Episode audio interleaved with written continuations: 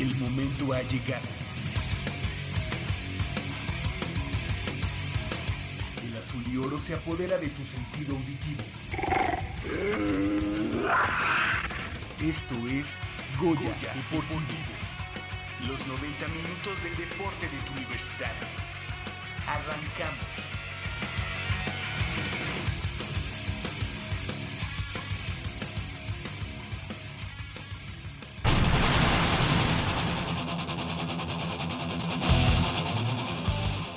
Delegaciones deportivas de la UNAM fueron abanderadas rumbo a la Olimpiada Nacional 2016. Puma CU tuvo su primer ensayo rumbo a la Liga Mayor 2016 ante los Fighters de la Universidad de Kwansei Gakuin de Japón. Pumas entra en su etapa final de la pretemporada de cara a la Apertura 2016.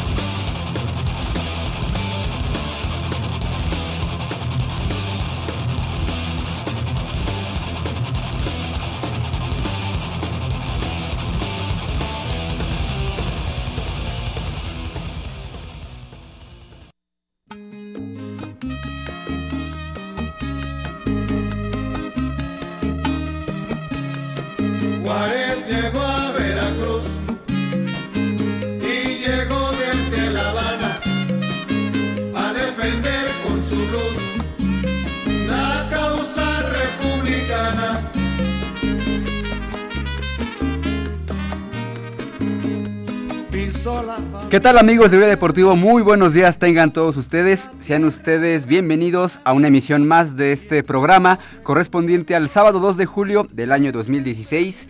Yo soy Armando Islas y en esta ocasión me encuentro del otro lado del cristal cuando yo debería estar del otro lado del cristal, pero bueno, aquí andamos con una música muy muy muy guapachosa, cortesía de nuestro operador la, de, esta, de esta nave, que es Crescencio Suárez, y me acompaña también dos bellezas de este programa. Michelle Ramírez Corral, ¿cómo estás? Muy buenos días, Patito, para todos lo que... ah, No, no vino Armando, hoy vino Patito. Ok. Muy bien, en el preámbulo de las vacaciones ya venimos todos guapachosos, venimos todos eh, ya con los ánimos para un pie en la playa, ¿no? Yo Sí, creo. ya, ya, ya. Casi, casi. Pero también con mucha información deportiva. Así es, y también saludo a mi compañera y amiga Nayeli Rodríguez. ¿Cómo estás, Nay? Hola, ¿qué tal? Mitch, Armando, a todos los, nuestros radioescuchas. Los saludo con el mismo gusto de siempre. Y bueno, pues entrevistas, mucha información, así es que quédense con nosotros. Así es, ya lo decían ustedes, eh, mucha información, tenemos invitados de lujo, eh, pues tenemos lo que la recta final de la pretemporada de Pumas de cara a la apertura 2016 y también pues la mm, lamentable derrota de la semana pasada de los Pumas EU ante los Fighters de la Universidad de Gakuin, Kwansei Gakuin, Kwansei Gakuin. mi japonés no es un poco, no es muy fluido, pero aquí estamos con, con toda esa información y pues si no tienen otra cosa que comentarme, chavas, pues vamos a empezar con el abanderamiento de la de las delegaciones de la Olimpiada Nacional y Campeonato Nacional Juvenil Mitch, que fue el pasado jueves allá en el estadio de béisbol de Ciudad Universitaria. Así es, Armando, la delegación conformada por 290 atletas auriazules que competirán en la próxima Olimpiada Nacional y en el Campeonato Nacional Juvenil fue abanderada en las instalaciones del Parque Universitario de Béisbol en un acto ya tradicional en el cual los jóvenes deportistas ratifican el compromiso perdón, que existe por representar los colores azul y oro en las justas deportivas más importantes de- para la universidad del ciclo anual. El acto protoco- protocota- ay, perdón, perdón.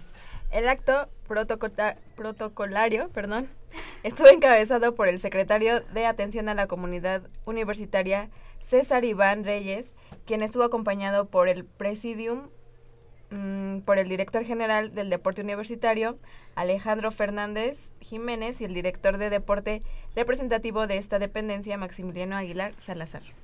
Así es, y junto con estas grandes personalidades estuvo Mariana Leiva Chávez, a quien conocemos muy bien. le mandamos un saludo a Candelera Chávez, ex compañera nuestra aquí en Goya Deportivo. Bueno, Mariana, alumna del Colegio de Ciencias y Humanidades de Azcapotzalco y medallista de la Olimpiada Nacional en las ediciones 2012 y 2015, así como Otón Díaz Díaz, alumno de la Facultad de Contaduría y Administración y también medallista de la Olimpiada Nacional en el 2014 y 2015, Mitch. Ella en el taekwondo, él en el canotaje. Así es. Al evento también acudieron los directores de facultades de facultades de la Escuela Nacional Preparatoria y del Colegio de Ciencias y Humanidades, así como los coordinadores deportivos de los diferentes planteles y los deportistas que conforman los contingentes auriazules, auriazules para la Olimpiada y el Campeonato Nacional.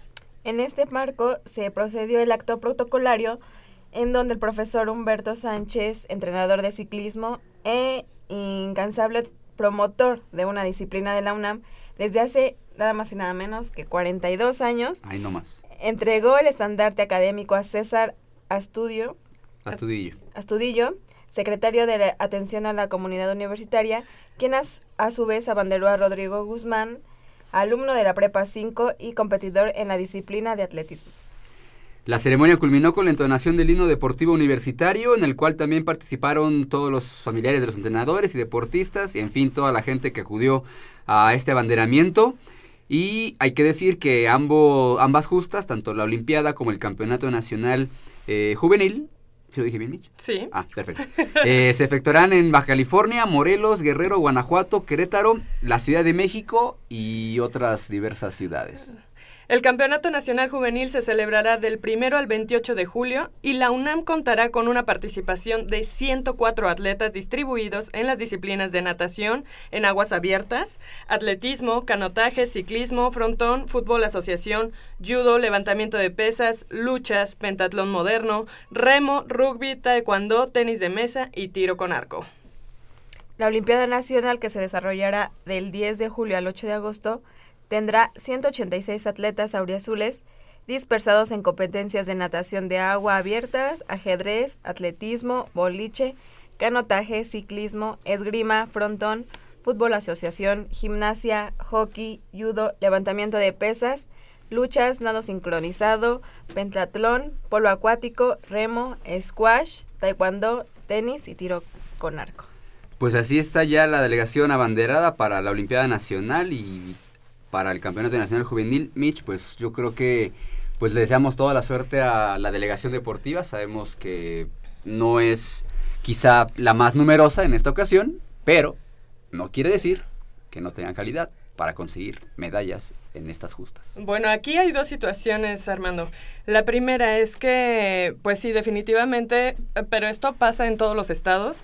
Eh, la Olimpiada Nacional se dividió en dos campeonatos nacionales, por así decirlo, la Olimpiada Nacional y ahora pues están instaurando este campeonato nacional juvenil que a final de cuentas pues viene haciendo un poquito pues la misma cosa, pero dividida en, en, en, dos este, categorías diferentes, con sedes diferentes. Y este, pues el segundo asunto es que el, los atletas universitarios no van a tener tan fácil esta, esta estas dos justas porque precisamente se están empalmando, se están encimando y a lo mejor no hay el recurso humano suficiente como para estar cubriendo todas estas sedes al mismo tiempo, porque prácticamente se están empalmando, ¿no?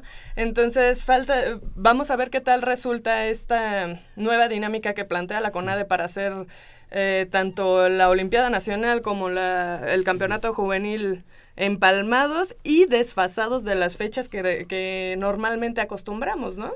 Sí, en teoría se supone que esto lo hace para no interferir con el calendario escolar de los alumnos, bueno, una de las tantas razones, y que también habría que decir que esta Olimpiada Nacional, si no me equivoco, se iba a celebrar en, Chihuahua. En Chihuahua, que quien declinó, por cierto. Exactamente, entonces, bueno, finalmente al declinar una, pues, una gran sede como es Chihuahua, digo, no por, bueno, sí, el estado grande, pero no, no me refiero nada más a eso, sino por la infraestructura que tiene, por, bueno, eh, varias eh, situaciones que hacen más fácil que una Olimpiada Nacional se pueda desarrollar, al ser solamente quizá en una sola sede, tienes más oportunidad de, digo, incluso para los mismos deportistas, para las mismas delegaciones que acuden, es un poco más fácil estar solamente en una sola sede concentrada, pero bueno, ya las decisiones se tomaron, se realizará en varias sedes y bueno, pues eh, la idea, la idea es de que pues este nuevo experimento de la CONADE, como ya lo comentas, pues tenga buenos dividendos y ojalá no, no estemos en, en agosto cuando acabe ya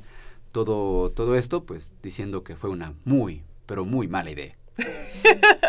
no, y eso, y bueno, de hecho ya empezó porque la Paralimpiada empezó hace, un, par, eh, un, par, de semanas, donde por cierto ya tuvimos una medalla de oro.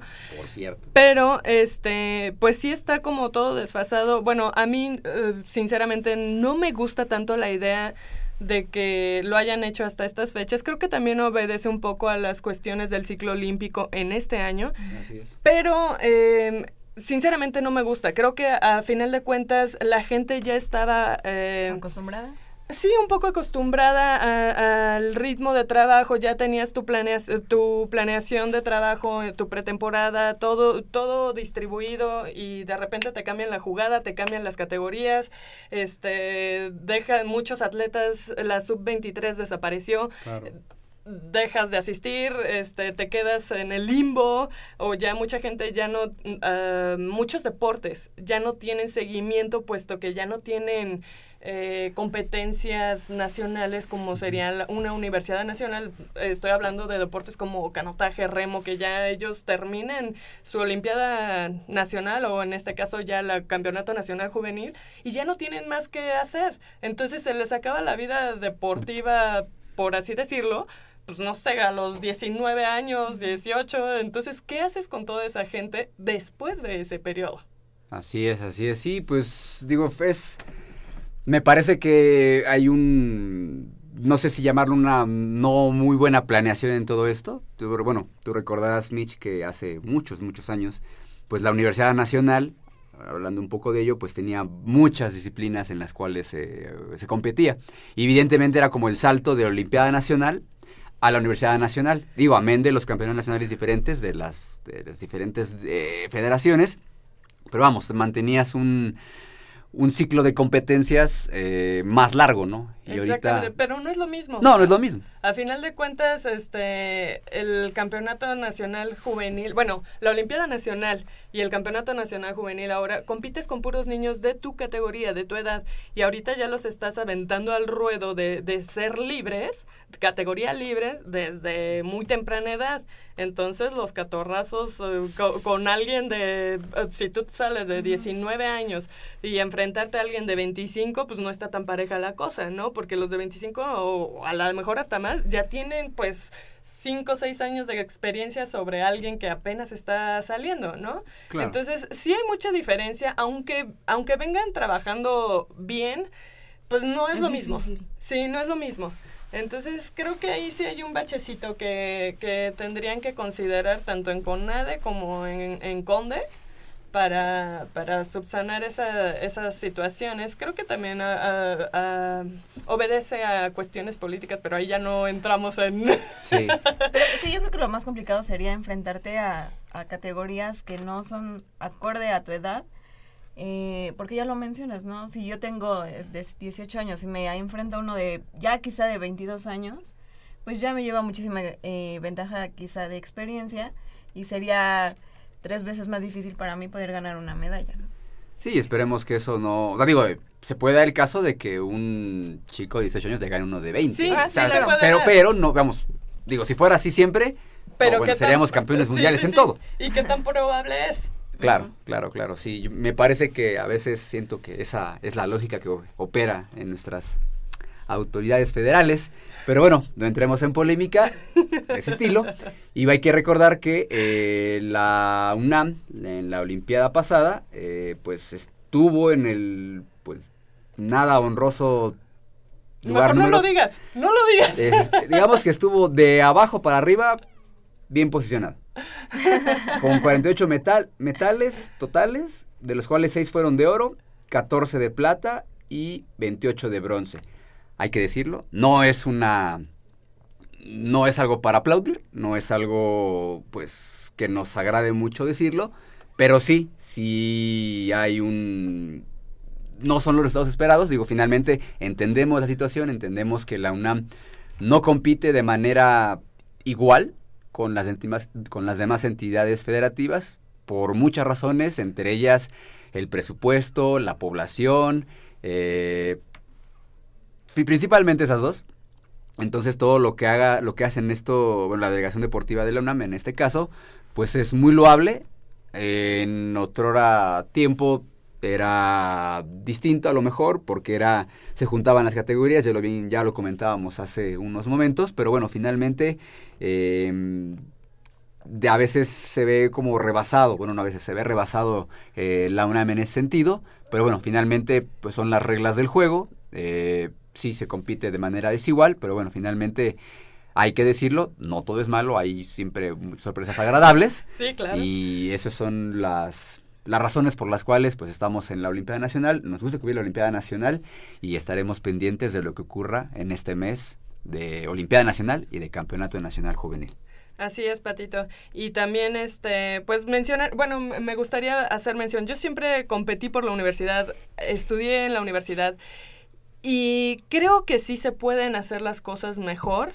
Nada más que tendríamos que ponerlo, mm, ponernos las pilas en muchos sentidos eh, y sacar adelante con nuestro trabajo. Digo, si te gusta lo que haces, lo, lo puedes sacar adelante aunque suceda lo que suceda, ¿no? Digo, está de más muchos comentarios que podría hacer, pero creo que sí podría estar mucho mejor y los deportistas podrían acudir en otras condiciones a estos eventos nacionales. Nada más el chiste es que se quiera hacer, eh, hacer eso y apoyarlos. Sí, pues, digo, siempre el querer es poder. Bueno, ahí es un mensaje que dejamos a, a la gente que corresponda. Te voy a decir, Mitch, eh, Nay, cómo estuvieron distribuidas las medallas el año pasado. En total fueron 13 deportes los que nos dieron la satisfacción de subir a, la UNAM al podio. Pentatlón moderno, son los que normalmente, ¿no? Sí, sí, sí, sí. Ah, hay que decirlo también. Venga. Pentatlón moderno que tuvo cuatro medallas, dos de oro, una de plata y una de bronce, con Mariana... Leiva. No. Digo, no, no. Mireles. Mariana Mireles, que ya me Melissa. Sí, Mariana es su hermana. Sí, Mariana es Mireles. que le mandamos un saludo Exactamente. Boliche con cinco preseas, una de oro, tres de plata y una más de bronce. Tiro con arco con cinco medallas igual, dos de bronce, dos de plata y una de oro. Luchas asociadas, que ahorita en un momento los vamos a meter aquí a la cabina, con 10 metales, 8 de bronce, uno de oro y uno de plata. Eh, el rugby que se coronó campeón, ya recordábamos el año pasado en... ¿Con dónde fue eso? ¿En Guanajuato? No, en Monterrey. Eh, de hecho, jugaron en el Campus Tech de Monterrey. Exactamente. El atletismo con dos medallas de plata y tres de bronce. El judo, el judo con cuatro medallas totales, dos de plata y dos de bronce. El boxeo, que se está haciendo presente ahí en el medallero de la Olimpiada Nacional para la universidad, con una medalla de plata y dos de bronce. El canotaje con, el con la misma cantidad de medallas en la misma distribución de los, de los colores de, las de los metales. El taekwondo con una plata y un bronce. El ciclismo con tres de bronce. El remo con un par más de bronce y la esgrima con una medalla de bronce. En total, 48 medallas, de las cuales 6 de oro, decíamos, 14 de plata, 28 de bronce. Esperemos que en este año o en esta Olimpiada, eh, pues se supere. Se supere. Digo, sabemos que las de oro son las que cuentan. Y bueno, pues hay que entender también que, pues, como ya decías, el campeonato nacional juvenil está dividido en dos. Entonces los que competían... Sí, precisamente por eso va a pues ser más difícil que se supere la, la meta del año pasado porque pues ya se tiene menos participación, pero esto va a ser igual para todos los participantes, o sea, para todos los cada una de las asociaciones deportivas o cada uno de los estados que participan. Así es, así es, pues la mejor de las suertes para la delegación Puma que estará en diversas sedes compitiendo en la Olimpiada Nacional y en el Campeonato Nacional Juvenil. Hacemos una pausa queremos escuchar la música guapachosa que Crescencio Suárez nos ha regalado esta mañana. 8 de la mañana con 20 minutos. No le cambie, tenemos invitados de super lujo.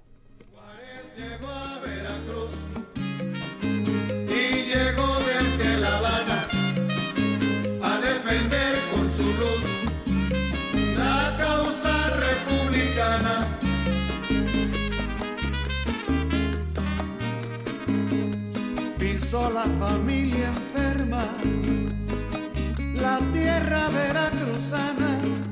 y entre vivas de contento y entre estrepitosas albas, las carochitas nerviosas de cachirulo y mascada y sus gruesos tabaquillos, las negras más desbocadas de la nacional milicia. No se diga ni palabra era una hoguera brillante por lo valiente y lo guapa que era una hoguera brillante por lo valiente y lo guapa. Juárez llegó a Veracruz y llegó desde La Habana a defender con su luz. Mmm, está buenísima. Papá, ¿qué estás viendo? No, no, no, no es nada. Estoy viendo mi Facebook, mi amor. Pero ese no es tu face. Sí, ya sé, pero por favor no le vayas a decir a tu mamá. ¿Qué es lo que no me tiene que decir, eh? ¿Eh? ¿Otra vez? P- perdóname, por más que intento no puedo dejar de verla. La pasión por el deporte también causa adicción. www.deportes.unam.mx Noticias, videos, convocatorias, medicina del deporte y mucho más. www.deportes.unam.mx El deporte de la UNAM también está en la web. Goya Deportivo, la voz del deporte universitario. Cuando en Goya Deportivo se ponen curiosos, los expertos contestan.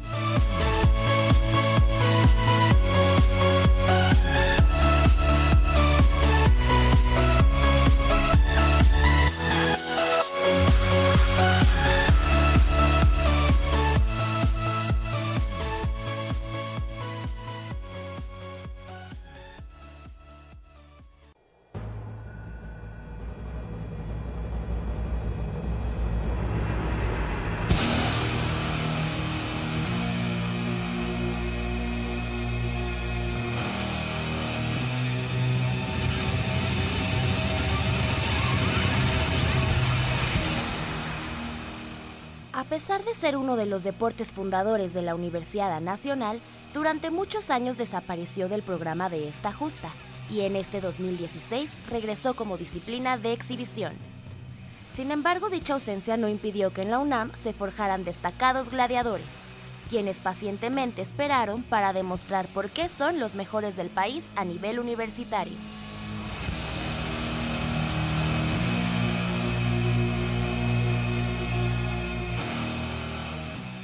La oportunidad llegó y durante la primera semana de competencia en Guadalajara dentro del gimnasio de usos múltiples de la UDG, los integrantes de la selección Puma lograron 10 preseas, convirtiéndose así en la disciplina con mejores resultados durante esta justa.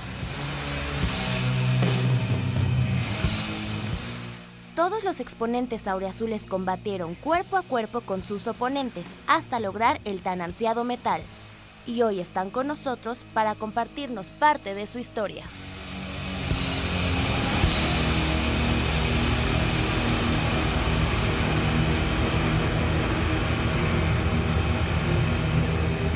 Ocho de la mañana con 25 minutos y ya escuchábamos la presentación de nuestros invitados de esta mañana.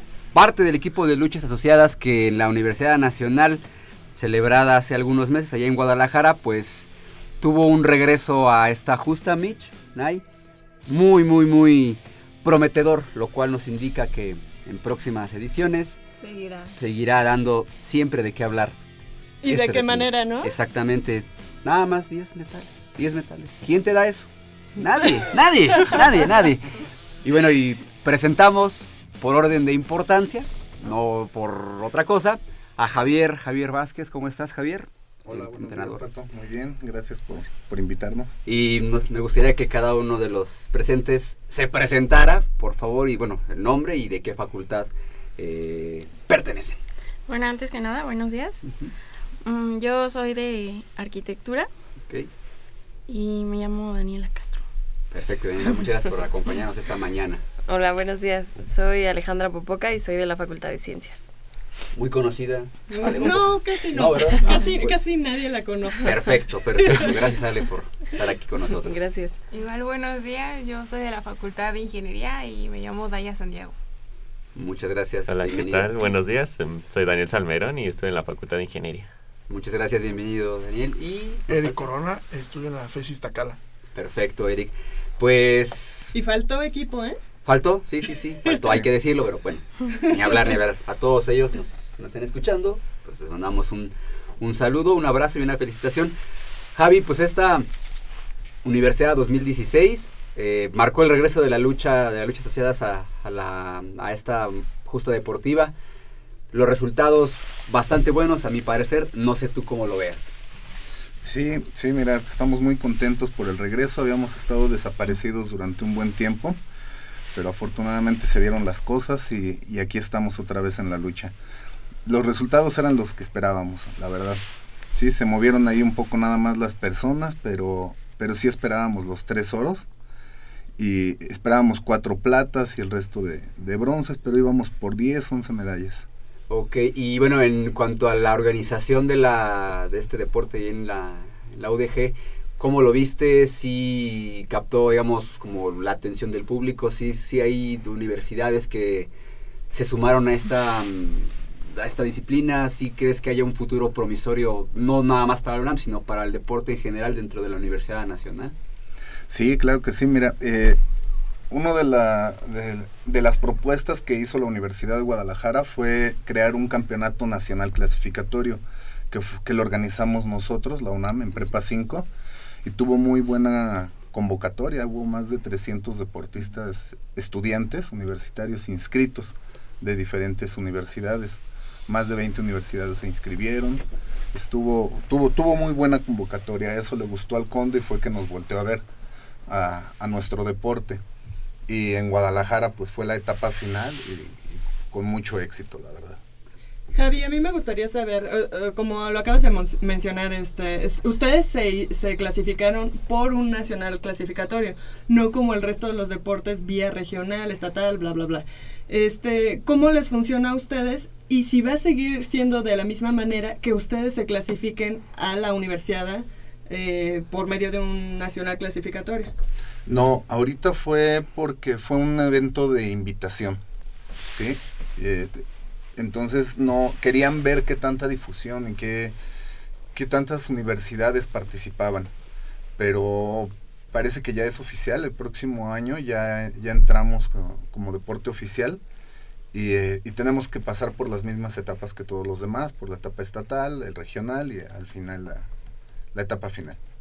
¿Cuántas, em, digamos, número de deportistas o de universidades tiene, tiene que haber en una universidad, vamos, en este caso como de invitación, para que se pueda considerar ya o, digamos, se acepte como deporte oficial dentro del programa, Javi?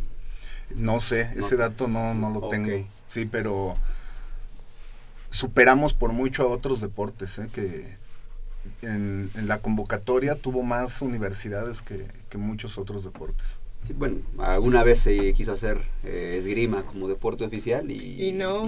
creo que fueron Lo- como tres lo- personas. de hecho, lo echaron para atrás. Sí, sí, sí, fueron tres personas, literal, literal, literal. Sí. Y bueno, hablando ya un poco de lo que es este, pues, dentro de- del colchón. Chavos, pues cómo, cómo sintieron esta universidad, digo, finalmente, aún, bueno, no les tocó a ustedes que la lucha estuviera eh, en este, en esta competencia, pero finalmente no es lo mismo a lo mejor competir en un campeonato nacional eh, de federación. Digo, sabemos Y que muchos hay de ustedes vienen de Olimpiada también. en Olimpiada Nacional. Es diferente. Es diferente. ¿Qué, ¿Cómo sintieron esta, esta competencia, digamos, su primera experiencia en esta Universidad Nacional? Pues sí es un poco más complicado un, cap- un campeonato de federación porque además hay muchísima más gente. Pero no puedes comparar la preparación de alguien que se dedica totalmente al deporte a alguien que también estudia y entrena. Es mucho más complicado. De todas formas, yo creo que la competencia estuvo muy fuerte. Estuvo, a mí me gustó mucho esa competencia. Yo ya había salido de Olimpiada Nacional y como volver a recordar los procesos y todo el viaje que se hizo para, para la universidad, la verdad es que a mí me, me encantó. No, y que además saliste invicta, ¿no? Sí. Cuenta la invicta. leyenda, cuenta la leyenda. Sí, también. ¿Qué tiene, qué tiene que hacer una deportista para conseguir es- eso? Porque obviamente no es nada fácil poder llegar a tener una presea e invicta. Pues es un trabajo de no de ahorita, lleva muchos, muchos años y también aprender a, manejar tus tiempos, de qué manera puedes acomodar tus materias y al mismo tiempo el apoyo del entrenador que siempre está ahí para también el adecuarse, ¿no? A, a tus horarios, a tus otros compromisos que tienes con la escuela y esas cosas. Entonces sí es como medir tus tiempos y pues nada, en cada uno dar pues lo mejor. A ver, Eddie, platícanos un poquito de tu experiencia, porque también, digo, yo te he visto en Olimpiadas eh, Nacionales, digo, has traído medallas para la universidad y todo. Ahora, ¿cómo sientes este cambio para, para la universidad? ¿Y qué, qué significó para ti? Bueno, Eddie todavía es competidor de Campeonato Nacional Juvenil. Eddie y Daya, los dos están clasificados para... eh, se van la próxima semana Ah, Mexicali. pues, perfecto. Ah, ¿nos Sí. vamos? Sí. Perfecto, perfecto.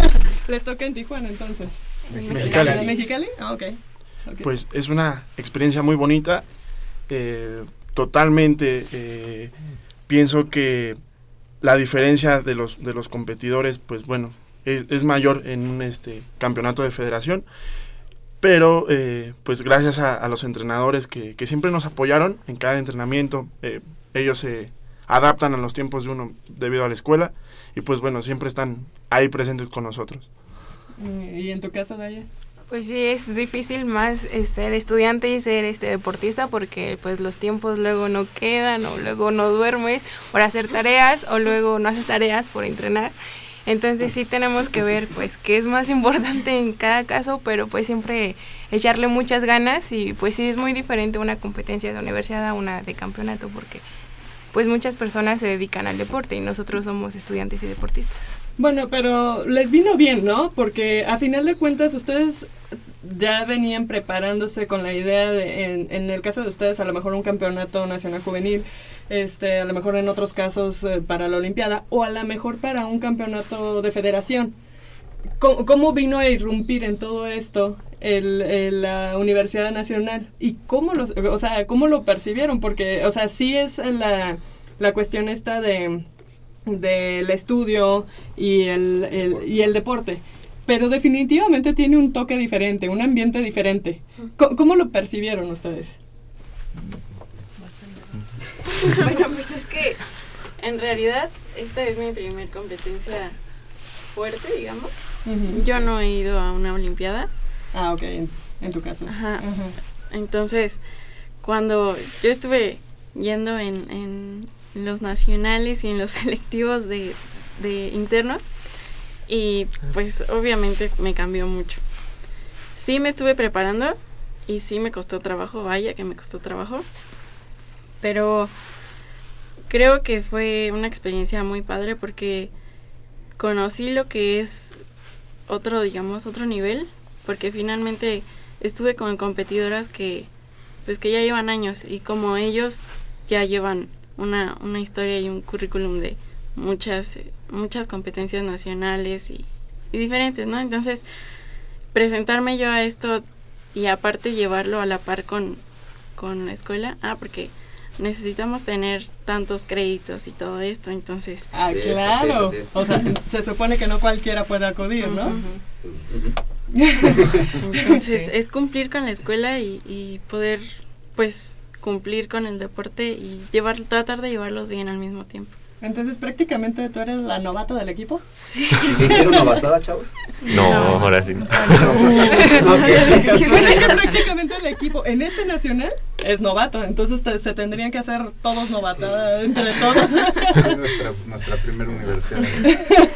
Sí, en, en nuestro caso pienso que, que nos sirvió mucho de preparación para, para ver cómo estamos para, para el torneo importante. Eh, pues todavía tenemos más, más tiempo para poder sacar resultados en, en la universidad. Eh, en nuestro caso ya es nuestro, nuestro último de juvenil, entonces pues, pues vamos por, por todas las canicas. Hay que cerrar bien el ciclo. Bien. chavos, y perdón, Mitch, eh, de los rivales a los que se enfrentaron, bueno, de las universidades que se enfrentaron, ¿cuál creen ustedes o cuál consideran que tiene un buen nivel, que tiene buenos competidores.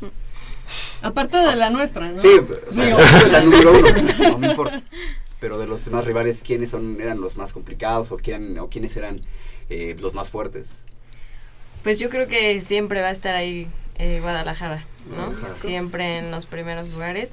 Y Nuevo León, igual que, o sea, digamos que se repite un poco la historia de Olimpiada Nacional, donde los estados más fuertes, más grandes y como más eh, apoyo al deporte tienen, son pues los que se destacan más. Pero yo creo que ahorita en la universidad sí vimos como algo un poco más parejo. Ya no es lo mismo que un campeonato nacional, son otras responsabilidades y sí, yo creo que podemos repetir lo mismo en la siguiente universidad. Ojalá. No, y lo bueno que ya están distribuidos también por universidades, entonces ya llegan como un poquito más, este, ah, bueno, a ti ya te tocó eliminarte por allá, entonces, este, pues ya a lo mejor ya nos quitamos de, de tu competencia y ya, este, el nivel se va emparejando un poquito más, ¿no? Sí, un poquito. o no tanto. ¿Qué cualidades tiene que tener alguien que quiere practicar luchas? Pues debe de tener fuerza, agilidad, mm, pero pues, más que nada debe de estar como que comprometido con los entrenamientos. Las ganas. Eh, Las ganas. Es, es muy importante. Ajá. Así no tengas fuerza, pienso que tener voluntad y querer hacerlo es, es lo que te va a llevar al triunfo. O sea, siempre se ha dicho que es un deporte que acepta cualquier cosa, o sea, ti- tú tienes que sacar tus propias cualidades, pero lo más importante siempre es este pues la, la determinación y las ganas de querer hacerlo porque no es fácil, pero todos se- o sea, todos pueden, pero no es fácil. Y, y si, y si vamos un poquito en retroceso, ¿por qué ustedes están en la lucha? ¿Por qué? O sea, ¿por qué lucha? Hay muchos deportes, ¿por qué la lucha? Bueno, bueno, en mi Sí. caso. A ver, ahorita no está Javi aquí. sí, no, no, no. hagamos de cuenta.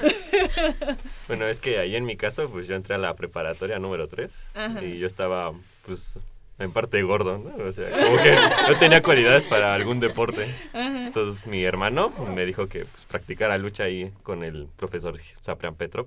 Mm. Entonces dije, pues bueno, voy a entrarle. Y pues ya, pues entré y pues, me empezó a gustar, empecé a bajar de peso. Como que aumentó mi autoestima también. Más que... Igual en mi caso yo no hacía nada de deporte y pues yo quería hacer algo, pero yo quería básquetbol. Pero en mi prepa, en ese, igual en la prepa 3, no había en ese momento este básquetbol y después yo quería alterofilia, pero tampoco había entrenador de alterofilia. Entonces el único deporte que quedaba era lucha y pues un día fui ahí y pregunté y pues me empezó a gustar mucho porque a mí no me gustaba competir, solamente me gustaba entrenar. Y ya conforme fui entrenando me empezó a gustar eso de competir y de sentir la emoción de una competencia, de estar así preparándote y todo. Y pues ya ahí me quedé y me gustó mucho. Eddie. No, pues mi caso es eh, totalmente distinto. Yo quería ser luchador. Desde de lucha libre. De Ah. lucha libre, no, de lucha libre, de usar máscara. Ah. Ajá. Ajá. Y pues me, me dicen que primero tengo que, que aprender lucha olímpica. Yo no iba con las miras a competir. Me invitan a un selectivo, empiezo a ganar y pues ahí sigo. Ya abandoné la lucha libre y pues me dedico de lleno a la, a la olímpica. Ah, eh, ¿No existe ya la posibilidad de la libre? En estos momentos ya no. Más adelante eh, veremos. Ouch. Ale, Ale la, de la, la de más tradición en las luchas. Eh, pues yo conocí la lucha en la prepa, yo estaba en el equipo de natación en prepa 8 y casualmente la alberca se descompuso, entonces nos llevó a entrenar el de natación con Javier, ahí fue donde lo conocí y así fue como conocí el deporte, no, yo no sabía ni que existía, yo no sabía qué era la lucha. Y este y entré nada más como la- algunas partes con Javier y me gustó y entonces decidí cambiarme y me quedé y desde ahí hasta ahorita. Eh, eres una nadadora frustrada. Sí. Ah, pero ¿qué tal como luchadora? Eh, ¿no? no, no. Algo así. Y, Pues yo, yo entré acompañando a mi hermano. Me dijo, acompáñame, no quiero ir solo. Y resultó que yo fui quien se quedó. Sí. Ah, bueno. Come- o sea, por lo que comentan, eh, estaría que no veo tanta difusión en la lucha. ¿Consideran que si hubiera difusión habría más competencia? Sí, definitivamente. Fíjate que es un- una situación que, que vivimos en todos los equipos de lucha de, de la UNAM. Si te das cuenta, todos llegaron de rebote, Sí. o porque ya no había otra opción. Excepto Eddie. bueno, también Eddie, ¿no? Porque sus Sí. miras de Eddie era, libre. era Bueno, la sí. profesional, sí. Y todavía, yo creo que si le das una máscara ahorita. Ok. Sí, entonces, este, pues todos los rebotes nos llegan. Ya no alcancé a entrar a natación, a básquetbol, a soccer, Ujú. pues ya que lucha, ¿no? Raro es el que llega con, con la mira puesta en la, en la lucha. Entonces, vienen sin haber practicado nada o sin conocer totalmente el deporte y tenemos que sacar a los muchachos al vapor. Nos decían hace rato, escuchaba que, que hablaban de la pelea, ¿no? Con los institutos del deporte de los otros estados, que ya traen un- una trayectoria de 5 o 6 años. Cuando nuestros muchachos en el segundo año ya están participando en eventos nacionales a, a la par de los, de los institutos, cuando ya nos llevan 5, 6 y hasta 7 años de, de ventaja. Ese es el problema que tenemos aquí en la UNAM. No tanto es la difusión, porque en todas las escuelas tratamos de, de promover, pero pues a la gente no le gusta. Como no es tan conocido a nivel nacional, Ujú. dicen, no, pues yo no le entro a los golpes. Oye, Javi, una pregunta. Y, y va para el que quiera contestar también, pero. eh, que tú, bueno, dices que a lo mejor no, no es tanto la difusión, pero ¿tú qué harías para, decir, para llamar a la gente y decirle que, eh, qué lado de la lucha les mostrarías para decirle esto es atractivo? Vengan y pruébenlo. ¿Qué les dirías? ¿Qué le dirías a la gente para que intente la lucha? En todas las escuelas yo creo que casi todos manejamos la misma estrategia. Realizamos eh, eventos de exhibición, en donde más que realizar técnicas de, alta competencia, mostramos mucho el lado de gimnasia, acrobacia. ¿sí? Si vienes vas a poder saltar, correr, volar, y e- ese tipo de cosas llaman mucho la atención. Y a un principio sí les llama a algunos, pero casi todos son de rebote. Y bueno, también creo que es una cuestión como de idiosincrasia, porque también no... eh, la cuestión de la disciplina, muchas veces la gente no aguanta. A lo mejor sí les gusta correr, volar, este, dar marometas, Pero lo que no sea. los golpes. Pero no, no, no. Pero a lo mejor no existe la disciplina, la constancia para estar ahí. Así es. ¿Cómo, ¿Cómo hacer que los chicos se enamoren de esa disciplina y decir, esto es lo que te puede, porque igual te puede llegar este gente de- con diferente físico y tú la moldas, Sí. pero ¿qué, qué, ¿cuál es lo atractivo? ¿Qué les dirías? Oigan, eh, de aquí para adelante podría ser un muy buen luchador, porque un entrenador sabe ver las cualidades en las personas. Entonces, ¿cómo, cómo le harías, Gaby? La- eh, hacer competencias, muchas competencias de modelaje. Aquí nuestro primer filtro es la primer competencia. Los que les fue bastante mal se decepcionan y ya no regresan. Los que ganaron un combate, pues ahí se quedan y, y los obviamente los que se suben a recoger una medalla, pues eso no lo cambian por nada y continúan. Sin embargo, tú cuando inicias en cualquier deporte, inicias perdiendo. Claro. ¿Por qué? Porque no sabes. Sí. Eh, después es cuando vienen las recompensas o las medallas, ¿no? Entonces, por ejemplo, al- alguien que me quiera contestar esta pregunta. ¿Qué- qué- cómo fue que ustedes se quedaron eh, en la lucha? Porque empezaron perdiendo. Yo pienso que la labor de cada uno de los entrenadores es muy importante. Eh, ellos saben cómo motivarte, eh, cómo decirte, hey, no, vente para acá, vamos a entrenar. Eh, Oye, no vayas a tal fiesta, tienes tal competencia. Pienso que los entrenadores tienen una, una gran participación en ese aspecto. Y bueno, eh, es gracias a ellos que, que seguimos aquí con sus palabras de motivación.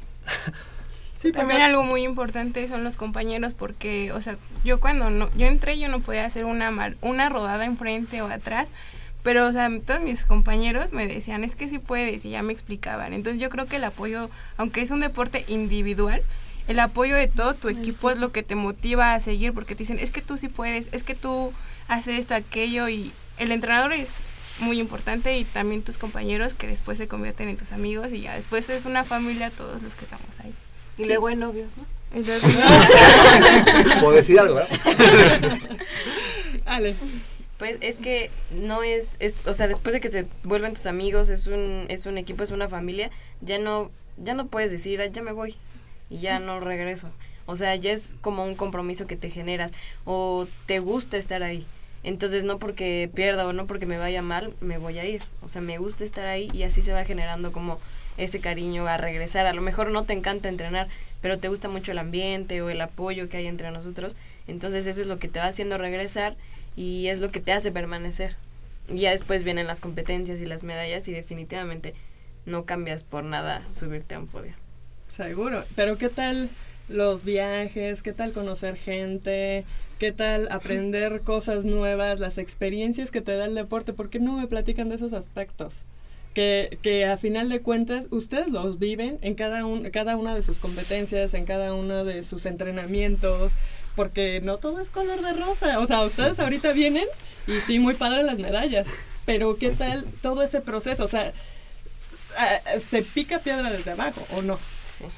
Entonces, ¿por qué no platican un poquito de, de, de ah, pues, digo, la novata del equipo? Ah, digo, ahorita que lo tienes más fresco, ¿no? A lo Yo- mejor ellos ya lo tienen más avanzado. Yo creo que todo esto que acabas de decir es muy importante en, en, en ese, esa espinita que te queda ahí para poder quedarte. O sea, el saber que, que empezaste de cero y ya tienes algo logrado, es como no lo voy a dejar de la noche a la mañana porque ya llevo un camino y, me costó trabajo y es personal ese, digamos, el saber que el, trabajo que te costó, las personas que dejaste, las cosas que dejaste y aparte es por algo que te gusta. Entonces, cuando te das cuenta de eso es, es cuando se te es difícil dejarlo. La pregunta sí que a nadie le gusta contestar. ¿Cómo le hacen y cómo, cómo le hacen para compaginar carrera con deporte? Y nada más por, por saber, por chismoso, cómo van en la escuela. Si no lo, si no quieren contestar, está bien. Lo entendieron. No, no cierto. Ah, bueno, pues yo, este, cuando entré a la universidad, eh, pues sí dejé la lucha unos dos o tres años. Entonces ahorita de la universidad sí fue como una oportunidad más para mí, porque ya es mi último semestre. Bueno, ya fue mi último semestre. Ah, ok. Entonces, este, pues quise competir. O sea, nos perdemos una medalla el próximo año. ¿O vas a hacer maestría? Voy a hacer una maestría. En la UNAM, ¿verdad? Sí, en la UNAM. ok. Sí, pero esto de la universidad sí fue como necesito aprovecharla, ya es mi último semestre. Y aparte como fue en Guadalajara, yo hace seis años fui a la Olimpiada en Guadalajara y pues no me fue bien. Ok. Entonces sí quise como que tomar esa oportunidad. Como que darme ese... Como una revancha. Una revancha. Dije, no, pues tengo que llegar a la final y pues sí, logré llegar a la final, pero no pude alcanzar la de oro. ¿Qué Pero, pasó en pues, esa final? ¿Eh? Nada, pues yo creo que fueron los nervios más que nada. Bueno. Pero sí, me sentí contento por lo que llegué a hacer. Mm, Y pues mejor así con todos mis amigos, mis compañeros, mis- los entrenadores igual. Pues sí, como que me gustó bastante. Perfecto. ¿Tu caso? Ah, pues en mi caso yo llevo dos años en la universidad y no la he dejado de... Yo entré en la prepa el último año, pero la verdad ha sido muy, importa muy importante el apoyo que me ha dado mi entrenador, mis compañeros, mi novio, porque me ha ayudado también y también mis papás me apoyan mucho y la verdad yo creo que ellos son los que... También si en parte sigo es porque ellos sí me han apoyado mucho y en todos los viajes así como que sí me dan ese apoyo, entonces yo lo siento y es por eso que yo continúo y que me da como que el tiempo. Sí es difícil, pero pues hasta el momento he podido, pero pues a ver qué tal. Y no voy mal en la escuela. Perfecto. Sí me ha ido. Ahí- ahí nomás. no. Sí, Llevas sí. pura 10.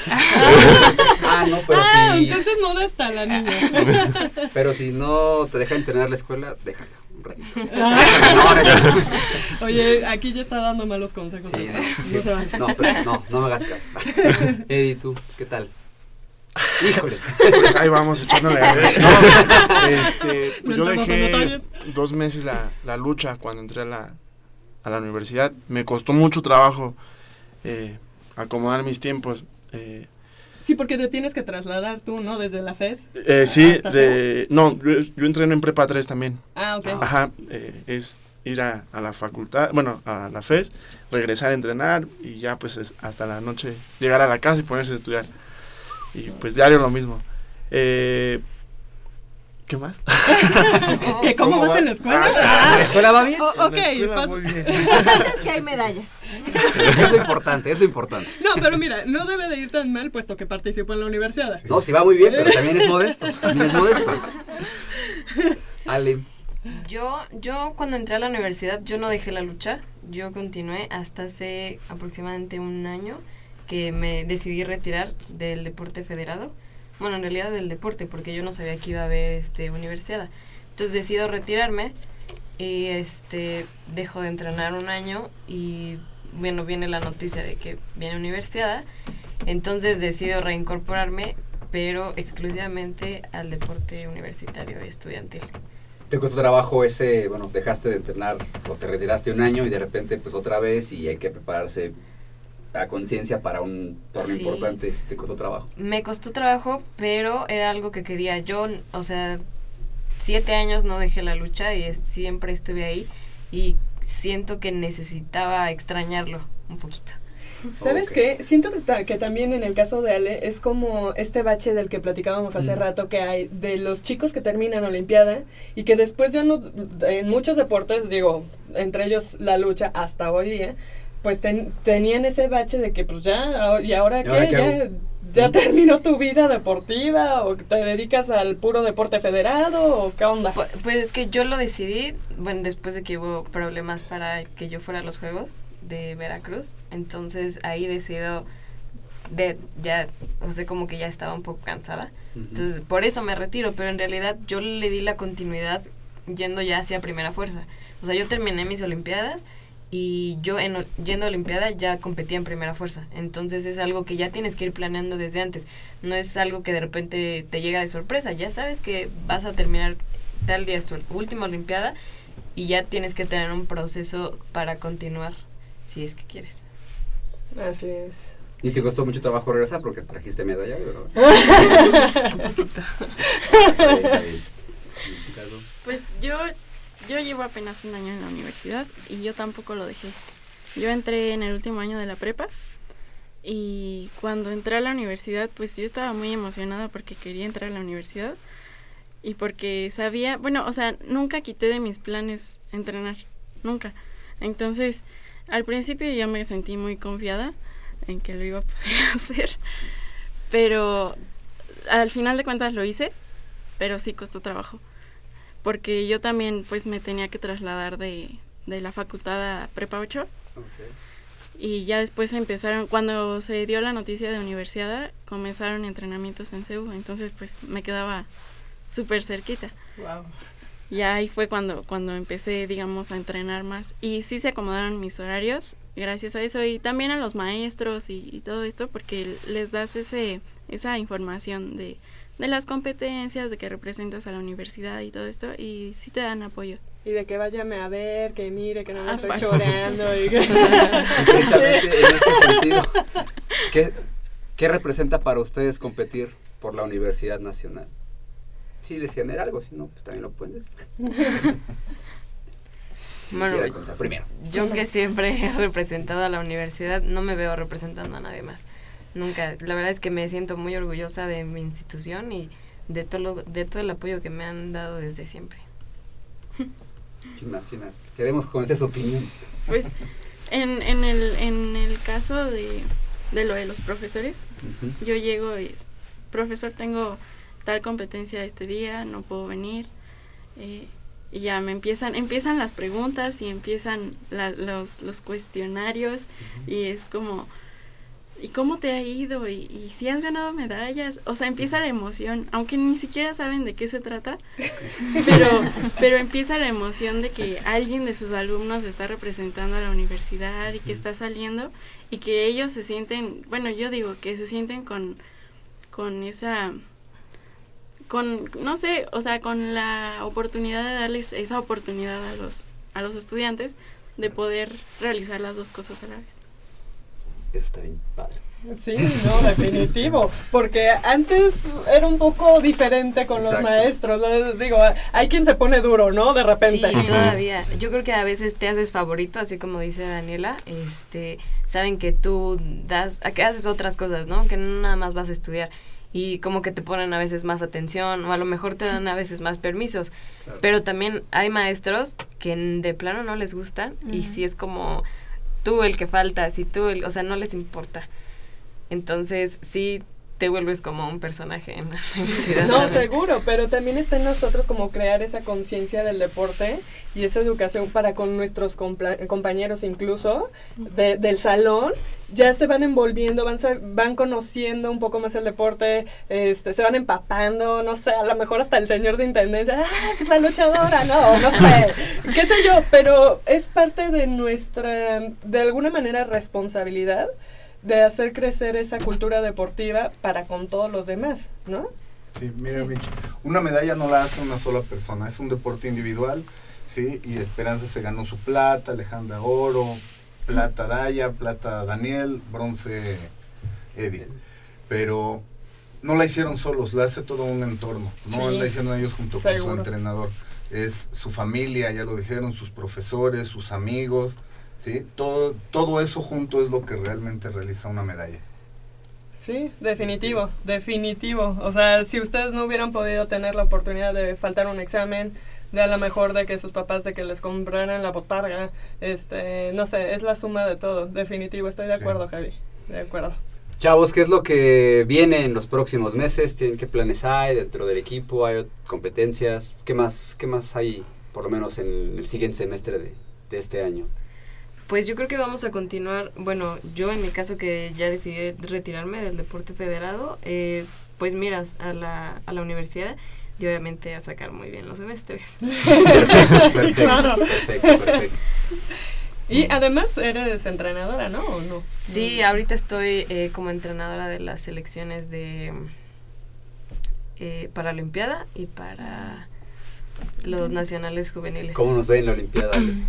Yo espero que muy bien. Así va a ser, así va a ser. ¿Dónde es? En- ¿Salas ¿Aquí? de armas? Aquí. Ajá, Sí, es Ciudad de aquí. México. Entonces, Sí, sí, sí, podemos invitar a la gente a que acuda por favor, por a la favor. sala de armas de la Magdalena Michuca, ¿va a ser Ajá. ahí?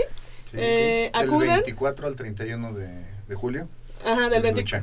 Exactamente. En- Si usted quiere conocer la lucha, las luchas asociadas o lucha olímpica, eh, corríjanme si estoy mal. Los dos están bien. Ah, ok. Asistan este del 24 Del 24 al 31. De julio. de julio. Ahí se pueden, la entrada es libre, siempre es libre. Pueden acudir, eh, conocer un poco de lo que es la lucha femenil, la lucha grecorromana, la lucha libre varonil asociada. Entonces, ojalá pueda acudir a todo nuestro auditorio. Se le hace una extensa invitación, ¿no? claro. Sí, claro que sí. Chavos, les queremos agradecer mucho este tiempo que nos han regalado aquí en Goya Deportivo. Estamos muy orgullosos de sus logros en la Universidad Nacional, también lo que en lo que han hecho durante toda su trayectoria deportiva y bueno, pues las puertas de este de este espacio siempre están abiertas para ustedes. Si quieren venir, echar el coto, echar el café, ¿por qué no? Invitarnos a una fiesta, ¿por qué no? También. No, muchas gracias por haber venido. Este, Gracias. algo que quieran agregar antes de despedirnos, chavos. Que prueben la lucha y que yo estoy seguro que se van a enamorar de ella porque sí es un deporte muy bonito que les deja muchas experiencias, eh, conocen a muchas personas y pues así. Ok, ok. Javi, muchas gracias por haber estado con nosotros. Gracias a ustedes, siempre es un gusto estar aquí y es motivante siempre también para los muchachos. No, claro que sí. Aunque los mañanemos a veces. Sí. ¿Alguien más que quiera decir algo? Muchas gracias. Gracias. Gracias a ustedes, chavos, que vengan los éxitos siempre, siempre, siempre. Digo, nada más en la lucha, sino también en sus carreras eh, escolares, en su profesión, en lo que se vayan a dedicar. Y en la vida. Y en la vida. sobre todo. 9 de la mañana en punto, hacemos una pequeña pausa, estamos de regreso.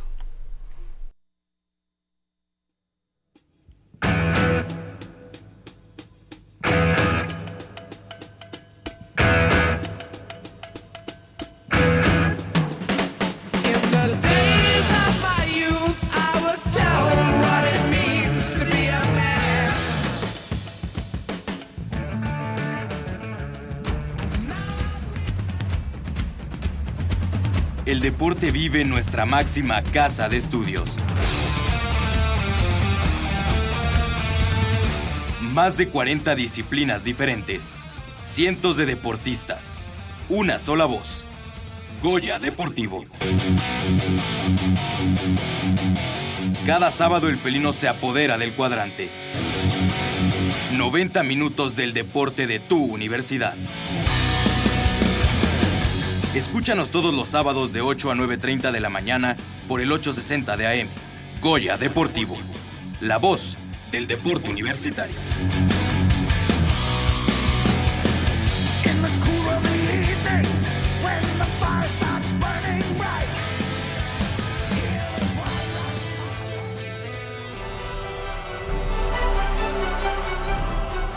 ...54 disciplinas deportivas... ...una universidad... Este es el repertorio Puma.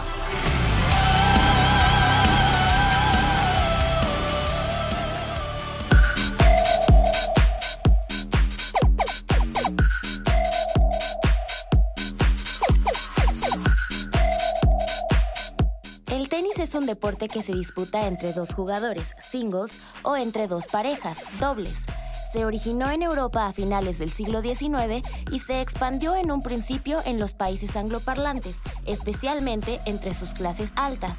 Un juego de tenis comienza con el saque de uno de los jugadores, el cual debe golpear la bola de tal forma de que ésta rebote dentro del cuadro opuesto al del lado del que saca. Es decir, si un jugador saca desde su derecha, la bola debe botar en el cuadro de la izquierda, pero siempre en el cuadro pegado a la red del lado de su oponente.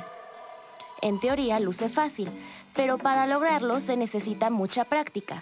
Octavio Vázquez Ávila, entrenador a cargo de esta disciplina en la UNAM, explica a grandes rasgos en qué consiste este deporte y a lo que el atleta va a enfrentarse al iniciarse dentro de él. Es básicamente eh, lo que tú le vas a enseñar, que son los fundamentos, es pues, la forma de tomar la raqueta. Hay una forma muy simple de tomar la raqueta para que, que se le facilite al jugador iniciar. Eh, después hay una, una, forma de cómo, cómo tomar la raqueta en sí, cuál la, la, forma de estar listo para empezar el juego, la forma de, de, de iniciar eh, la parte eh, básicamente psicomotora, que es, ok, tú tienes que mover la raqueta así, el brazo tiene que llevar la raqueta a cierto lugar, y, y esa sería la parte psicomotora, que es cómo armas tú el movimiento, tanto de preparar la raqueta, preparar la estructura física, cómo te vas a parar para ejecutar el golpe, y luego en sí el desarrollo del golpeo, cómo vas a pasar la mano, con qué ángulo vas a sostener el impacto y dependiendo de, muchas cosas, bueno, pues de los fundamentos, la parte simple es pasar la pelota del otro lado. Entonces ahí los primeros desafíos es lograr las estructuras fundamentales, ¿no? que es la, la forma de pararte, la forma de, de encontrar el contacto, la forma de terminación. Desarrollar conductas psicomotoras y visomotoras es necesario, pero se logrará únicamente con la constancia y la disciplina en las prácticas. El también llamado deporte blanco cuenta con distintas tácticas que tienen que ver con el dominio de la pelota, como altura, dirección, revoluciones, profundidad y velocidad. Este es un deporte que combina la actividad aeróbica con la anaeróbica y que exige tanto a la mente por su concentración, estrategia y poder de voluntad como al cuerpo en general. Así que todo lo que es el dominio de las emociones, el dominio del carácter, el temple, la confianza en ti mismo, la autoestima, todo tipo de, de situaciones van a, a, hacer a los jugadores eh, mejores o peores de acuerdo a, a que reúnan todo, sobre todo al final es la parte mental, porque ya todos tienen técnica, todos tienen físico, la única diferencia es quién es más fuerte mentalmente.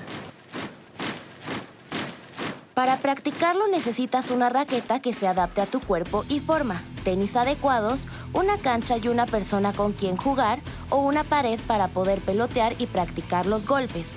En palabras de tenistas de la UNAM, el tenis significa diversión, disciplina, pasión, estrategia, desestrés, técnica, mentalidad, aprendizaje, rendimiento y movimiento. El tenis es un deporte en el que aprendes mucho de ti mismo por ser individualista y, eh, y es una pasión. Es un deporte de alto rendimiento en donde se involucran aspectos físicos, mentales y psicológicos. Ah, bueno, para mí es una muy buena forma de desestresar y sacar todo eh, la tensión que he acumulado de la escuela y es en realidad algo muy complejo que me crea rendimiento. Es un deporte en el que necesitas mucha técnica para, pues, bueno, técnica y condición física para poder llegar a ciertos golpes y para poder pasar la pelota.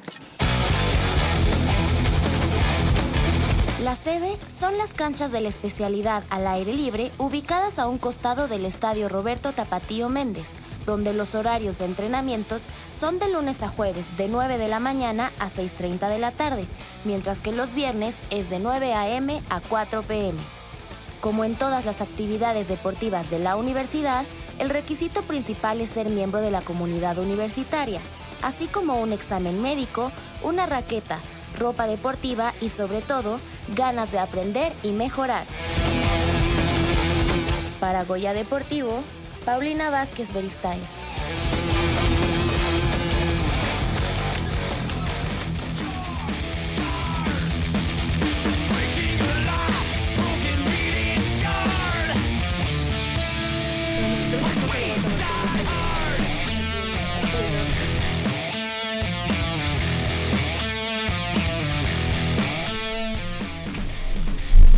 Y ya estamos aquí de regreso con más del deporte universitario. ¿Qué tal escucharon la, la cápsula de tenis?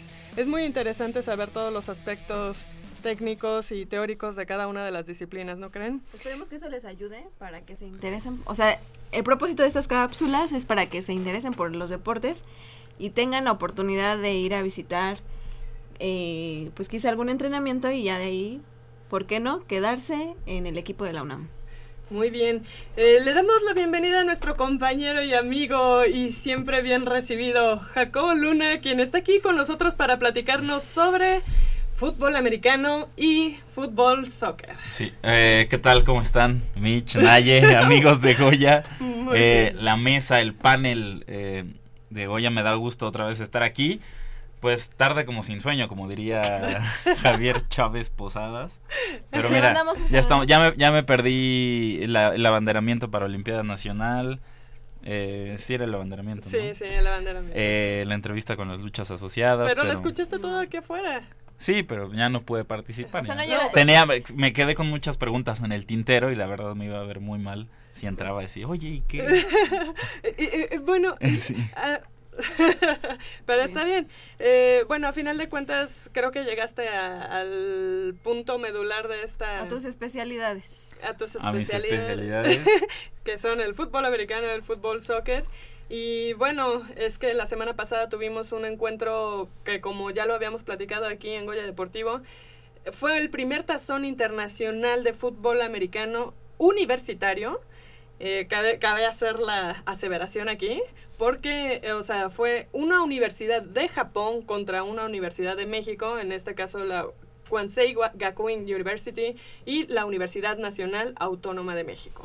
Fue, fue una fiesta del fútbol americano porque aparte del partido entre Pumas CU y los Fighters de Kwansui Wakuin, eh, hubo muchos equipos de diferentes categorías, tanto infantiles como juveniles, tanto de la UNEFA como de la FADEMAC y también estuvo presente la selección mexicana sub-19 que nos va a representar en el Mundial. Que ya nos está representando. Nos está representando en el Mundial Ay, Universitario. perdieron contra Canadá, ¿no? Sí, perdieron eh, después de que iban ganando al medio tiempo. Este, tu- desafortunadamente en el mundial, este, tu- que el segundo tiempo no sé qué pasó, todo se vino abajo y, y terminaron 30 30-16. Eh, bueno, ellos fueron abanderados precisamente en el Estadio Olímpico Universitario Qué por el subdirector de deporte de la CONADE.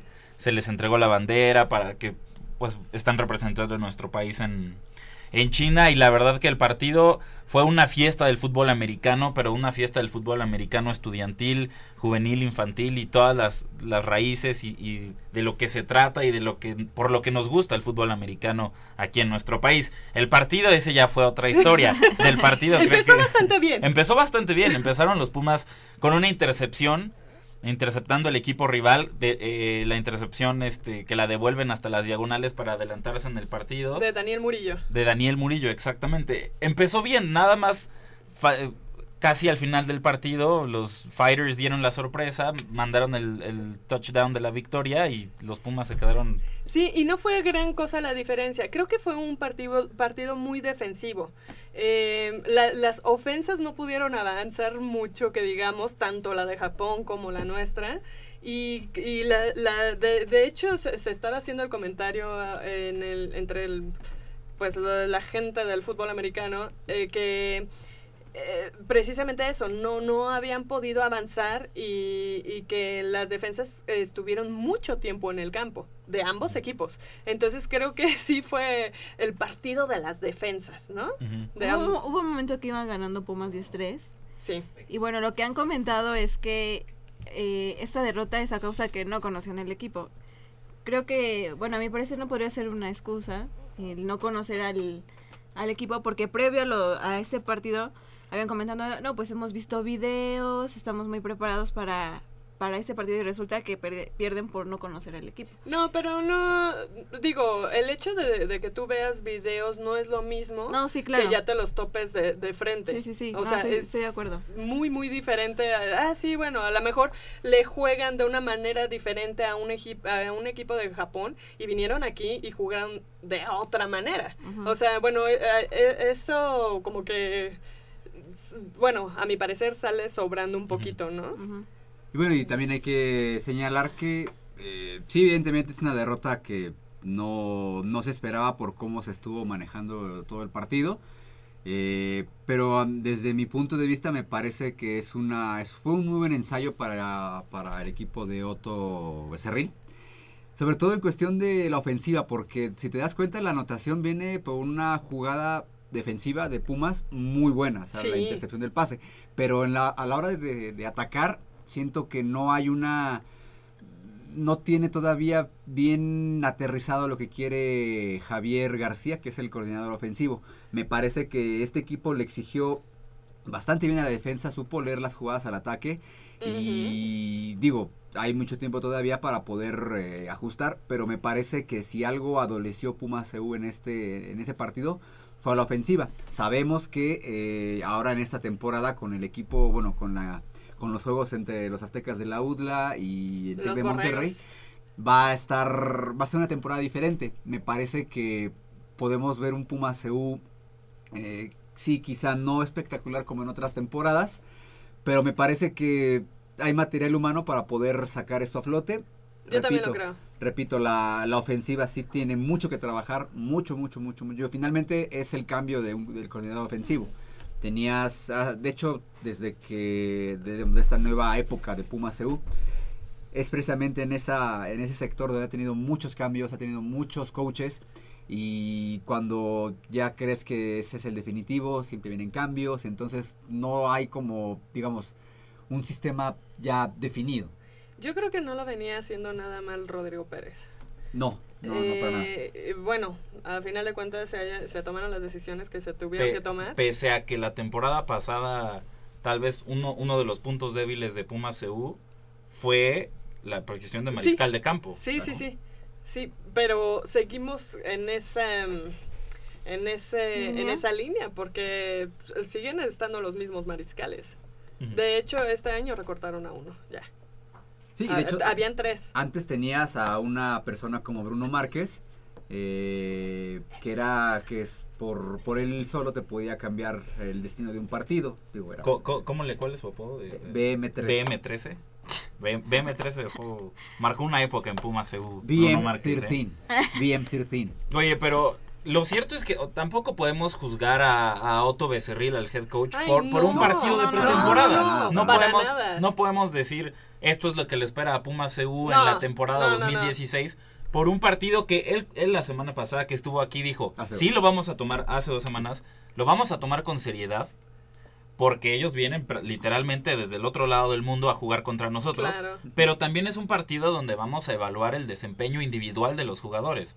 Entonces tampoco hay que alarmarnos tanto No, no, no. Y, y decir, ah, estos Pumas pues perdieron contra un equipo japonés, pues ¿qué les va a esperar contra No, los aztecas, no? Contra No, los no, no, rivales y además por lo que perdieron, o sea, la diferencia por la cual perdieron fue muy poca. La- los dos estuvieron al tú por tú. Entonces no podemos este, alarmarnos por eso. Y que, ade- y que además el equipo de el equipo japonés, eh, como nos ha mostrado los jugadores de esta, de esta nación en los mundiales, son muy rápidos, son muy disciplinados, quizá hacen jugadas muy sencillas, pero la tienen muy, muy, Muy- hecha. sí. Eh, son Sí. pases cortos, la velocidad, agilidad, o sea, realmente creo que este tipo de sinodales para Puma CU le sirven muchísimo, Sí. que a lo mejor scrimmage contra propios equipos de la UNEFA a los que sabes de entrada que eres superior. Y ya los conoces. Y ya los conoces, o sea, realmente Entonces, no hay nada mucho que inventar. Más, más que, por ejemplo, equipos como la Universidad Luterana de Texas, a la que se enfrentaron el, el año pasado. Así es. Exactamente. Así es, así digo. Yo sí, yo sí lo creo. Creo, Sí. o sea, Sí, creo, o sea, creo definitivo. que más de, de la derrota, evidentemente sacas mejores conclusiones. Y Puma CU en esta ocasión, que hay que decirlo, estaba acostumbrado a ganar en sus partidos de pretemporada. Ajá. No lo consiguió esta vez, digo, por todos los cambios que ya sabemos. Pero, está bien, les, les viene bien. Le viene bien y evidentemente yo creo que sí podemos esperar un Puma CU, sí, va a ser distinto, no va a ser el espectacular de las temporadas anteriores, pero va a ser ya con un estilo propio y que ese es el trabajo que tiene eh, que hacer el staff de coacheo encabezado por Otto, Otto Becerril. A mí un aspecto que me impresionó, y bueno, no por nada son del primer mundo, el respeto y la disciplina del equipo japonés. Increíble, increíble. Lo notabas en, cual, en casi cualquier aspecto del, de lo que ellos hacían. Digo, eh, el hecho de terminar el partido, ir a hacer la reverencia, bueno, eso es cultural Sí, también. Pero, wow, a mí me impresionó ver la fila de jugadores en toda la pista de, de atletismo del Estadio Olímpico Universitario haciendo una reverencia al público. Wow, No, y además impresionante. el orden, o sea, tú te das cuenta. Sí. Digo, no es por echarnos tierra, pero Sí, sí. claro. Puma CU, bueno, cuando los equipos de México ¿Los van himnos? y los himnos, este, Sí. eh, todos así como con, no sé. Sin ganas, ¿no? Era sin ganas, así como, ah, pues sí. Pues Pero- no tanto, pero sí se notó la diferencia. Vamos, no con tanta seriedad como eh, los japoneses. De hecho, cuando Mitch comenta lo de la reverencia, yo estaba en la parte de arriba y, o sea, la línea perfecta. O sea, no, o sea, todos, todos No en unos orden, atrás, no, no, no, no, No se veía como... como serpiente. No, no, no, no, no, no, no, no. Línea recta, dices, wow. O sea, sí es otra mentalidad, es otra Sí, cultura. sí, sí. Y te digo, eso son muchas cosas más allá de lo deportivo. Sí. Que creo que este tipo de rivales, digo, nada, CU, a cualquiera que lo enfrente, le puede servir bastante. Pero son esos detalles los que te hacen ser grande. Fíjate, yo nada más, ¿ves que les ponen sobre la bajada donde está el Puma en el Estadio Olímpico? Ajá. Les ponen un tapete verde para que pasen por ahí los jugadores y, y los de visita se vayan a los vestidores que Así es. están bajo tierra. Pues los japoneses pu- pudieron haberse ido de su banca directamente al, al vestidor sin ningún problema y no, solo caminaron por donde estaba el tapete verde que hacía una vuelta para poder entrar al vestidor. O sea, esos detalles tú dices cuánto respeto le tienen a las cosas y a lo que hacen y a sí mismos. O sea, Sí, qué impresión, qué impresión. Yo me quedé anonadada con estos chicos y pues so- son de la misma edad de, de nuestros jugadores. O sea, no, no podría Y de la decir- nuestra también. Sí, claro. Y hablando de hablando del olímpico, nada más así para recordar que se cumplieron nueve años que se oficializó que era patrimonio cultural ciudad universitaria. Es verdad, es verdad. Así es que eso también da gusto.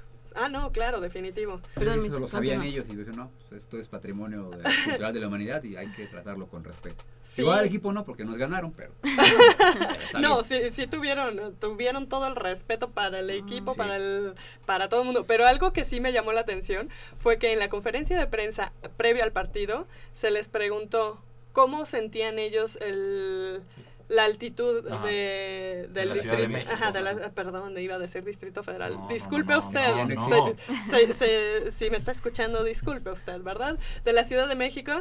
Y este y, dis- y ellos dijeron que pues les venía bien, que pues no había ningún problema, que no sentían mucha diferencia. Al terminar el partido se les volvió a preguntar y, y ahora sí dijeron, es que nos fuimos a preparar a un lugar en Japón que tiene más o menos eh, cuestión, Similitud, ajá, similitud en la altitud y todo eso, y dices, ah, ¿por qué no lo dijiste antes, tramposillo? Se lo toman en serio, se lo toman en serio. Sí. Pero bueno, finalmente... Pero para que veas cómo, cómo están en lo suyo, pues. Claro, claro, claro. digo. Y, Sí, que, y que lo tomaron en serio y no lo tomaron como un partido de Como un viaje. como- ajá, Como como, un un viaje, más eh, De relajo, de turi- relax. turístico, Ah, ¿no? Que sí se fueron a Teotihuacán, pero... No, y está bien, o sea, sí, claro, no, y no- se no fueron a chacharear y a todo. Pero, Pero- eso ya es extra, ya es después es, de... es la seriedad que le, que le dan al compromiso por parte suya. ¿no? Es, es voy a jugar un partido, pero lo voy a jugar bien y lo voy a jugar como yo ganar. sé jugar, ¿no? Lo voy a jugar a ganar y así lo hicieron. Ahora, creo que lo, lo importante para Pumas como lo decía Pato, en el aspecto ofensivo, bueno, trabajar en la ejecución, en la sincronía de los mariscales de campo con sus receptores, con los corredores, la sincronía de la línea defensiva, en cuanto a la mm, de la línea ofensiva, perdón, y en cuanto a la defensiva, lo que comentabas Mitch, pues que hayan estado tanto tiempo las defensivas eh, en el partido, creo que ah, es positivo y, y le da y le da a la defensiva de Pumas EU este tiempo para acoplarse, tiempo para entenderse en el terreno de juego. Sabemos que hay novatos, que hay jugadores eh, que ya no están en el equipo porque ar- acabaron su elegibilidad.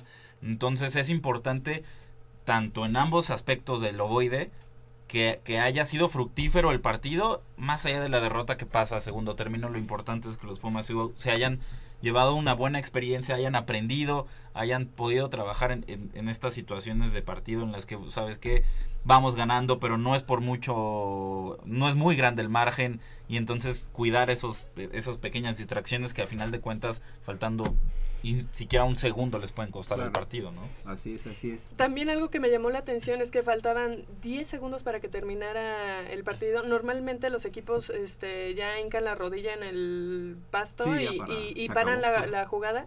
Pero no, ellos continuaron jugando. Los japoneses tenían eh, la posesión del balón y, y continuaron haciendo jugada. A mí eso me llamó la atención porque no te arriesgas, ¿sabes? A final de, y menos cuando la diferencia es tan pequeña. Claro. Es cultura, finalmente, es mentalidad de los, de los japoneses. Y bueno, pues esperemos que, que Pumas EU, ya para la temporada que empezará en septiembre, Mitch. ahí- Eh, me parece que a finales de agosto. finales de septiembre, bueno, agosto, septiembre, ahí estaremos presentes para cubrir toda la temporada tanto de Pumas EU como de Pumas Acatlán. Ahí estaremos pendientes de lo que pueda ocurrir con los equipos de la universidad y antes de que la sección cara se nos caiga a pedazos, eh, pretemporada de Pumas Jacob, Nai. Pues, Al yo rato me- juega, ¿no? Sí, al rato juegan. Nice. Y yo me quedo un poco con la mala organización que, que están teniendo. El simple hecho de llegar al aeropuerto a las 4 de la mañana, cuando su viaje era a las 4 de la tarde. Ah, está bien. Entonces, Bueno, le puede pasar a cualquiera. no, no, No, pero eso te habla de, de a un equipo profesional, a un equipo profesional Sí. no le puede pasar eso. Sí, yo estoy de acuerdo en ese aspecto, perdón, pero sí, porque ya, ya son profesionales.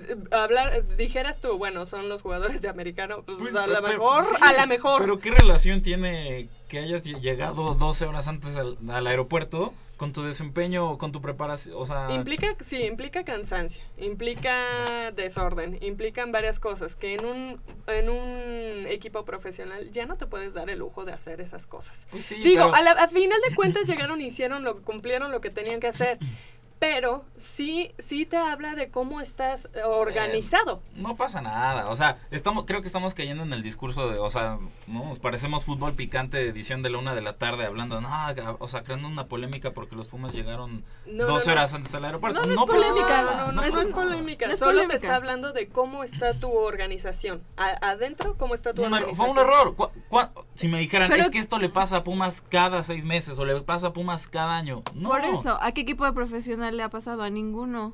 Porque son profesionales. No siendo profe- sabemos. siendo profe- No sabemos. No le ha yo, pasado no, a yo ninguno. no sé qué errores logísticos lo pudo haber tenido Monterrey, qué errores logísticos pudo haber tenido Santos el torneo pasado, qué errores logísticos pueden estar teniendo ahora. Sí, La, mira- la, la cuestión es que, Pum- es que Pumas dijo, salgo 3 de la mañana a Estados Unidos, los medios de comunicación sabían, todos llegan y entonces, oh sorpresa, que era que es- Tuvieron que esperar 12 que, que horas. faltan 12 y entonces digamos que fue el quemón de ups hasta cité a los medios de comunicación porque sabían a la hora que salía de Estados Unidos Ahí la gente- ¿Y, No y quiénes pasa son nada, los no primeros que hablan nada. de ti? Los medios. Sí, pero tam- tampoco, tampoco hay que caer en este, ay, los Pumas y su organización. No, pero estamos hablando también de cuestiones de que en los detalles está la grandeza de cada uno de los equipos. Entonces, son detalles. Ahora, bien, podemos entrar en, en- en temas de ya de yo no, estoy, yo no estoy diciendo que por eso Pumas sea el peor equipo del mundo. Yo no, No, estoy, yo no jamás estoy lo diciendo eso. Solo Jamás estoy- lo será. Jamás lo será. Eso- yo eso solo estoy comentando,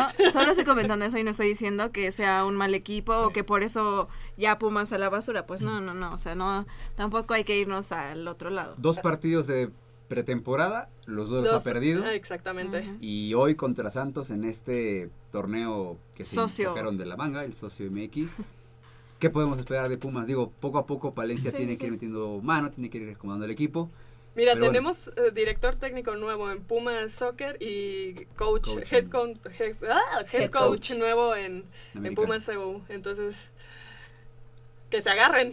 ¿cómo, se, cómo, cómo vemos este partido, Mitch? Bueno, eh, este, perdón. será el, el quinto de pretemporada en Acapulco. Jugaron dos partidos contra Los la Universidad ganaron. Autónoma de Guerrero, los que ganaron. Contra la Guagro. Ajá, después se enfrentaron a la selección mexicana sub-23 en el CAR, perdieron. y el miércoles de esta semana en el Estadio Olímpico Universitario se enfrentaron a Celaya. Exacto. Perdieron también 2 a 0. Este será el quinto partido de pretemporada contra Santos hoy a las 18 horas, tiempo del centro de México, en el Avaya Stadium de San José, California. Lo va a transmitir ESPN, me parece, o, Sí, o ESPN. Va a, estar, va a ser transmitido por ESPN. Y tam- tampoco, también, o sea, vam- volvemos a lo mismo. Es un partido de pretemporada y tampoco esperamos ver a los Pumas volando con Abraham González y Saúl Berjón y siendo el super equipo, goleando 3-0. No, es un partido de pretemporada, es para. eh, Para checar niveles. Sí, o sea, para no, o sea, voy a caer, vo- voy a caer en, eh. en- en este en esta frase hecha y trillada del fútbol mexicano, ¿no? Para este probar. no, ¿cómo le dicen? Que las piernas, ¿no? O sea, que están duras del trabajo de pretemporada, del trabajo físico y es y es como ir a empezar a Estirar trabajar las piernas, piernas, a tirar, eh, a hacer fútbol, entonces tampoco hay que ah, o sea, por lo que se vea hoy sábado allá en Estados Unidos, tampoco hay que ser tan este, Quisquillosos. quisquillosos, sí, o sea, hay que darle chance, hay, hay, hay que sí, hay que ver Palencia cómo dirige el equipo, cómo lo para el equipo. En estos partidos de pretemporada ha estado jugando, jugando con Toño García como defensa central. Ha mantenido a Luis Fuentes y a Mar- y Marcelo en la Torre como laterales. Le ha dado juego a Pablo Barrera. Ha vuelto a confiar. Francisco Palencia ha vuelto a llamar a. o le ha vuelto. Le ha dado oportunidad otra vez a canteranos como Omar Islas y Jesús Gallardo, que los conocemos y sabemos que van bien por las bandas. Y bueno, Lalo Herrera. Lo importante será, creo que no sé si estarán Saúl Berjón o Abraham González. Me parece que no han viajado, o sea, sí iba, a iba a viajar Saúl y Abraham definitivamente no, pero creo que ninguno de los dos pudo viajar. Eh, se encontraban ayer todavía aquí en la Ciudad de México entrenando, entonces ya finalmente no supe si viajaron, pero hasta ayer seguían aquí en México. Seguramente igual para el, digamos, la final de ese torneo, acompañar al equipo, quizá no entrenen con, bueno, no jueguen los partidos, pero estarán pues en los entrenamientos, eh, tratando de integrarse a lo que es ya el equipo de Pumas, que el próximo 17 de julio. 17 de julio, domingo 17 de julio contra Chivas. Así es, inicia el campeonato Apertura 2016. Bueno, estamos en pretemporada de los dos fútboles, entonces agárrense que se viene bueno, hay nuevos estrategas, hay nuevas cosas, va- va- se viene bueno el Pinta bueno el segundo semestre del año y lamentablemente nosotros tenemos que despedir esta emisión de Goya Deportivo. Fue un programa bastante bueno y bueno, hay que recordarles que las próximas tres semanas eh, la Va a haber universidad, Goya Fan. la universidad es en un periodo vacacional, pero Goya Deportivo sigue al aire y de hecho son programas especiales que, debo decirlo, soy un explotador y tanto Michelle Ramírez como Paulina Vázquez Beristain Bravo. van a estar aquí los tres sábados de En vacaciones. vacaciones. En vacaciones. En vacaciones. Ellas nada más. Al pie del cañón. Ellas bueno, nada más. yo también, pero voy a estar allá afuera. Vamos a acompañar. Exactamente. Y Jacobo Luna, muchas gracias. Gracias y pues a esperar tanto de Puma CU como del Club Universidad Nacional que les vaya bien en su trabajo de pretemporada y para que tengan éxito. ¿no? Nayeli Rodríguez, muchas gracias. Muchas gracias, nos escuchamos la próxima semana. Bueno, Lo- Bueno. nosotros venimos. Tú no, pero Michelle y, Bueno, Pa- y puedes Paulina sí. Ok, ok. Te damos vacaciones, te damos vacaciones. Mitch, muchas gracias. Un gusto haber estado con ustedes. Los esperamos. Yo sí los espero la próxima semana. Les mando un beso, Puma. Va a estar bueno, van a estar buenos. Se rifaron mis chicas de Goya Deportivo. Yo soy Armando Islas, del otro lado Cristina Suárez en la presión de los controles. Son 9.30 de la mañana y recuerde que Goya Deportivo es una coproducción de la Dirección General del Deporte Universitario y de Radio Universidad Nacional. Por hoy es todo, nos escuchamos el próximo sábado y suerte para los Pumas. de la Nacional Milicia. No se diga ni palabra, que era una hoguera brillante, por lo valiente y lo guapa, que era una hoguera.